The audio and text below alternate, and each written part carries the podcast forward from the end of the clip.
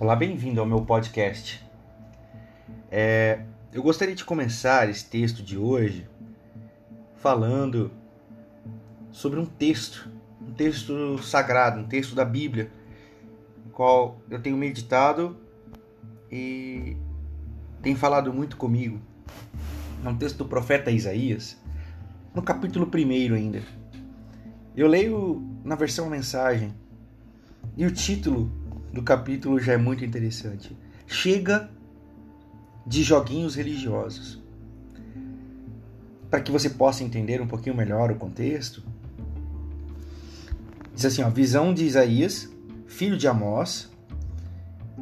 Ele teve a respeito de Judá e Jerusalém na época dos reis de Judá, Uzias, Jotão, Acás e Ezequias.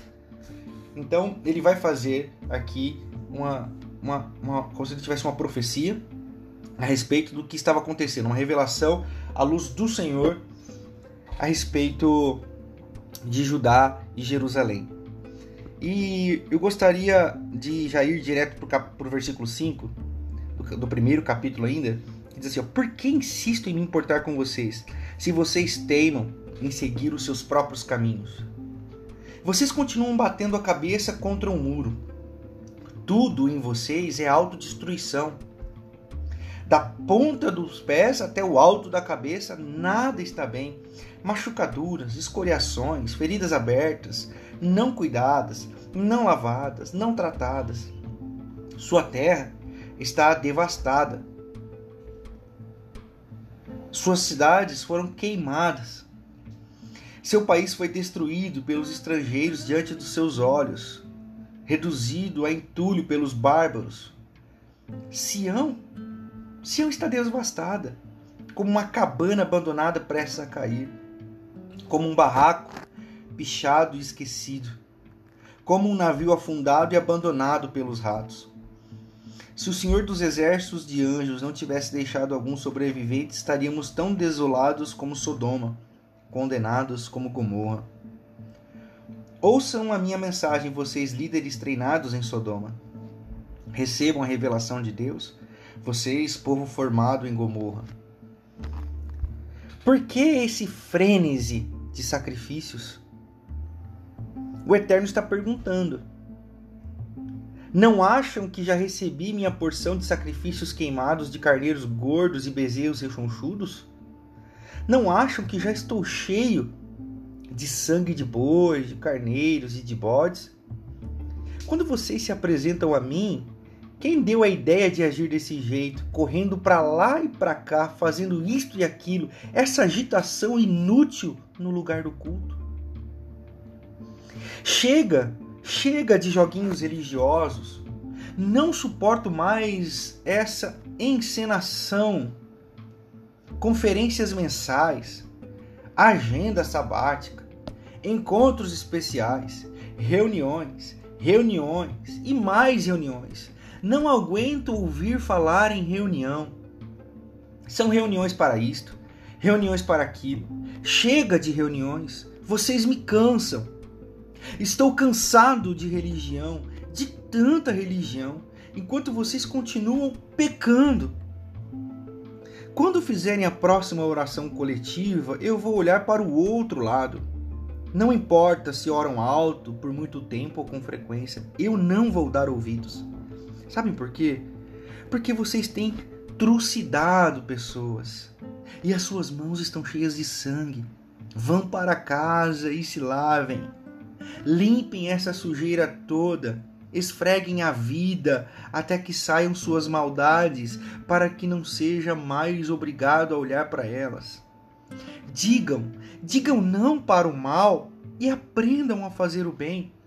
Trabalhem pela justiça ajudem os oprimidos, os marginalizados, façam alguma coisa pelo sem-teto, levantem a voz em favor dos indefesos. Venham, sentem, vamos discutir sobre esse assunto. Essa é a mensagem do Eterno. Mesmo que vocês estejam vermelhos como o sangue, e os seus pecados ficarão brancos como a neve. Mesmo que pareçam tintos, serão como a lã branca. Se vocês se dispuserem a obedecer, irão festejar como reis.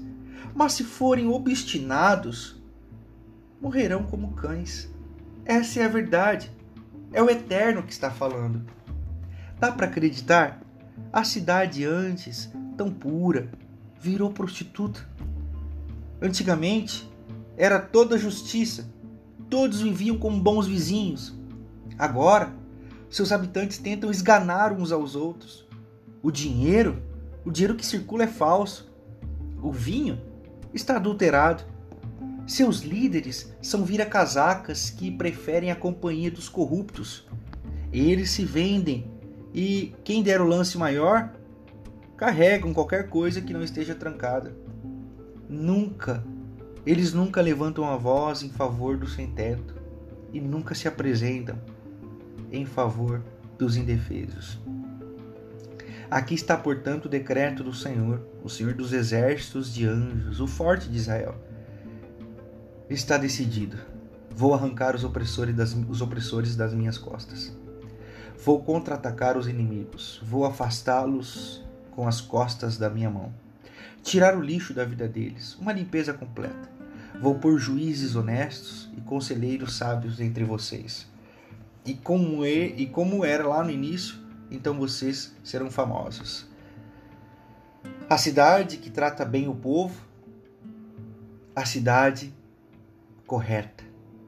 Os caminhos do Eterno vão endireitar Sião outra vez. O agir correto do Eterno irá restaurar os arrependidos. Será o fim para os rebeldes e traidores do Eterno. Um beco sem saída para quem deu as costas para Deus. Seus floreados discursos nos santuários dos bosques de carvalho deixarão vocês com cara de bobo bem como aquelas loucuras no jardim dos deuses e das deusas que vocês achavam o máximo. Vocês vão acabar como o carvalho que perdeu todas as folhas, como o jardim sem água, todo ressecado. O homem mais forte será como um graveto seco, a sua obra como uma faísca que inicia o fogo, que reduz o homem e sua obra a cinza e fumaça. Esse é o texto do primeiro capítulo de Isaías um texto que nos convida a algumas reflexões. A cidade destruída, a cidade de Judá, a cidade de Jerusalém destruídas. E é interessante o termo, né? Queimadas. Cidades queimadas. As cidades estão queimando. Estão queimando porque existe um espírito controlando as cidades. Porque a cidade se perdeu. A cidade se perdeu, então ela é queimada. Quando o povo se perde, as cidades são queimadas. Quando o povo esquece, quando o povo esquece daquilo que agrada ao Senhor, as cidades se queimam por dentro e por fora. Vejam, a partir do verso 13 até o verso 17, o texto diz que o povo se desviou. E o povo se desviou não dos caminhos religiosos, porque eles estavam firmes nos caminhos religiosos.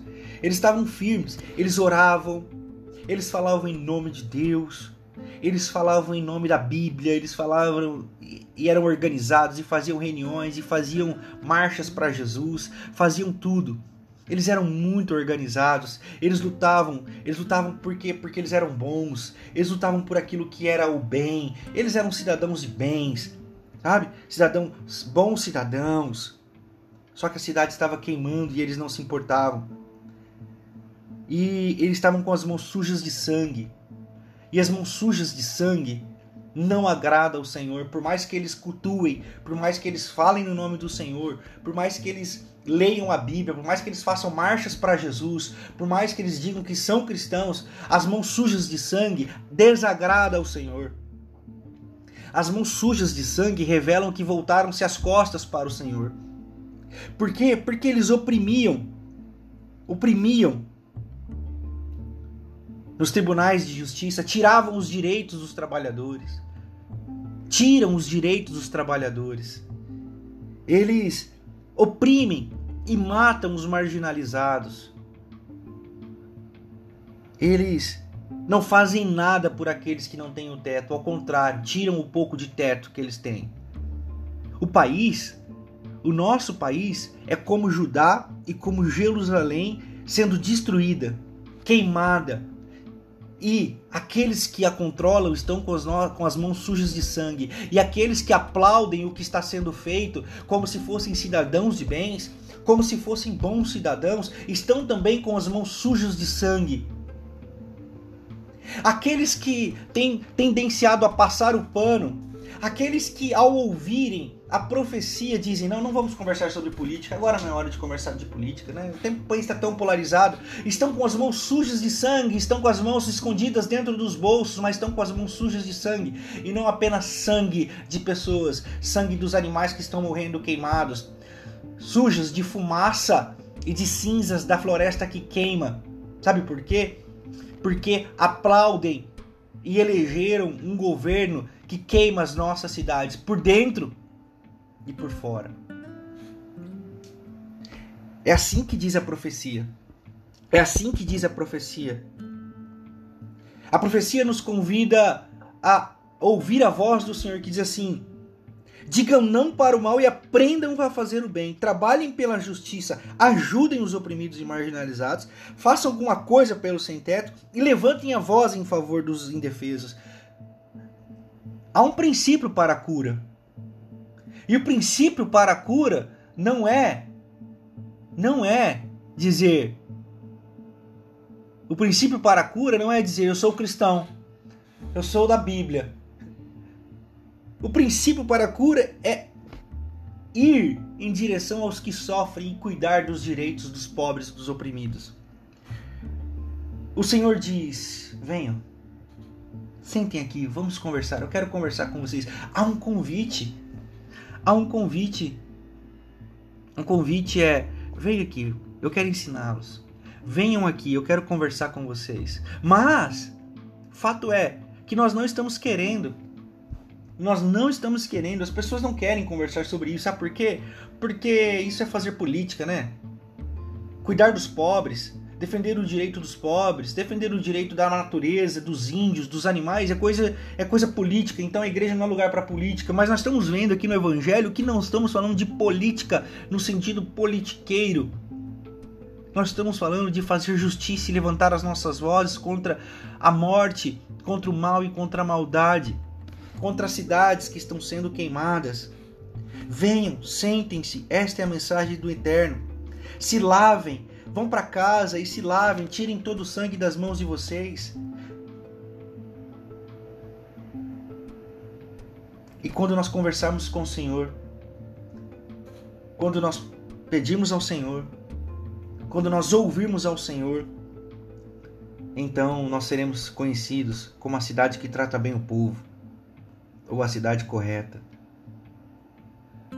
O Senhor endireitará os nossos caminhos, porque nós estamos dispostos a ouvi-lo. Deus está cansado da nossa religião. Deus está cansado dos nossos cultos. Deus está cansado da nossa oração no templo. Porque as pessoas estão morrendo e isso entristece ao Senhor. Deus está cansado das nossas construções suntuosas, porque a nossa natureza está sendo queimada. A obra preciosa das mãos do Senhor, que é a natureza e tudo que ele fez, está sendo destruído pela ganância, pelo capitalismo, pelo sistema liberal que visa lucro, que visa poder. O Senhor nos convida, venham e reflitam.